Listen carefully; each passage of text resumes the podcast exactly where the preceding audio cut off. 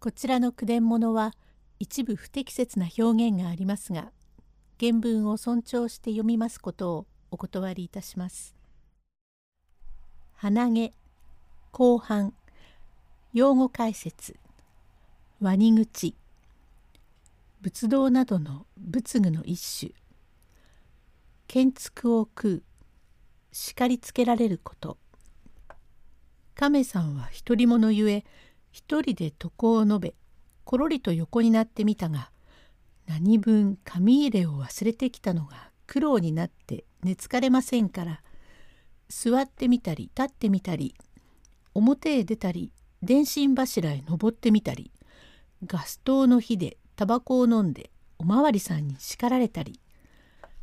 天神の男坂の段々を勘定したりワニ口の紐にぶら下がって建築を食い賽銭箱へ手を突っ込んで叱られたりしているうちに夜が明けてしまいました。今に親指が怒ってくるだろう。いや待てよ。あの紙入れさえ知れなければいいんだが知れたか知れないかあやふやだのにただ恐れてあそこのうちへ行かずじまいにするのはつまらないわけだ。とにかく出かけて行ってみて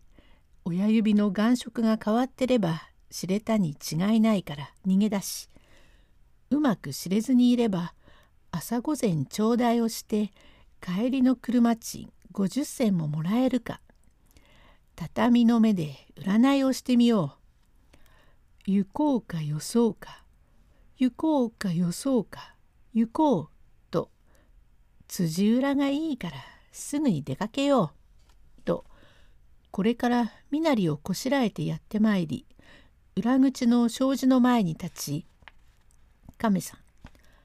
おはようございます」「旦那掃除屋さんかい」「おはようございます」「誰だかわからないが開けてお入んなさい」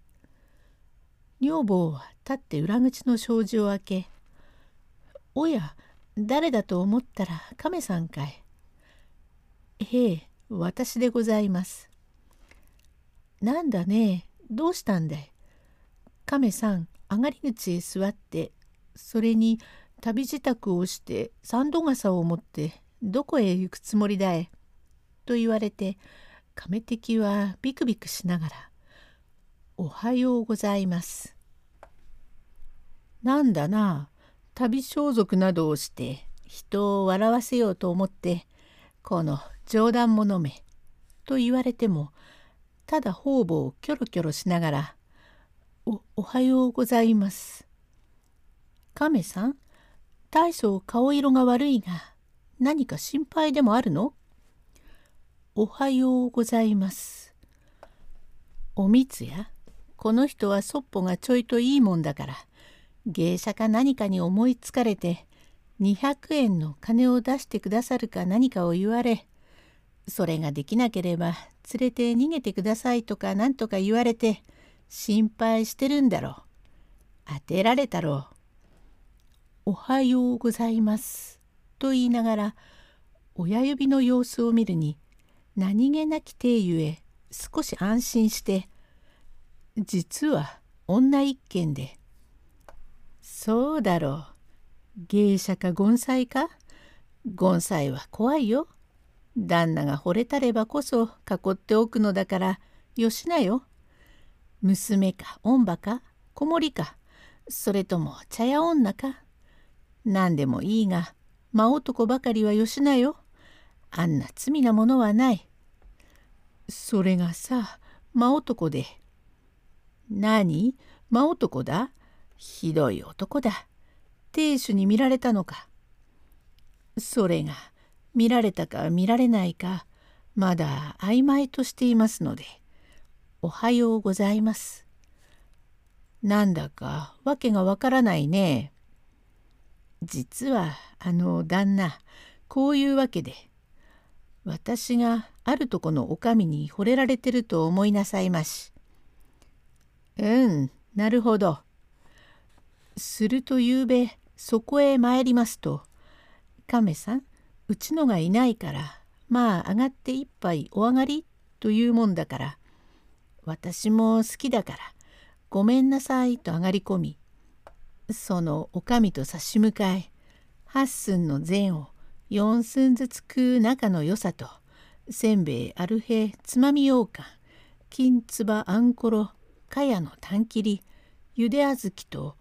飲んだり食ったりしてるところへどんどんと叩く音がするから慌てて裏口から逃げ出しましたが後で考えてみると先のうちへ紙入れを忘れてきたのですがもしその旦那の目に触れて私だと気がつかれては100年目と諦めてるんですが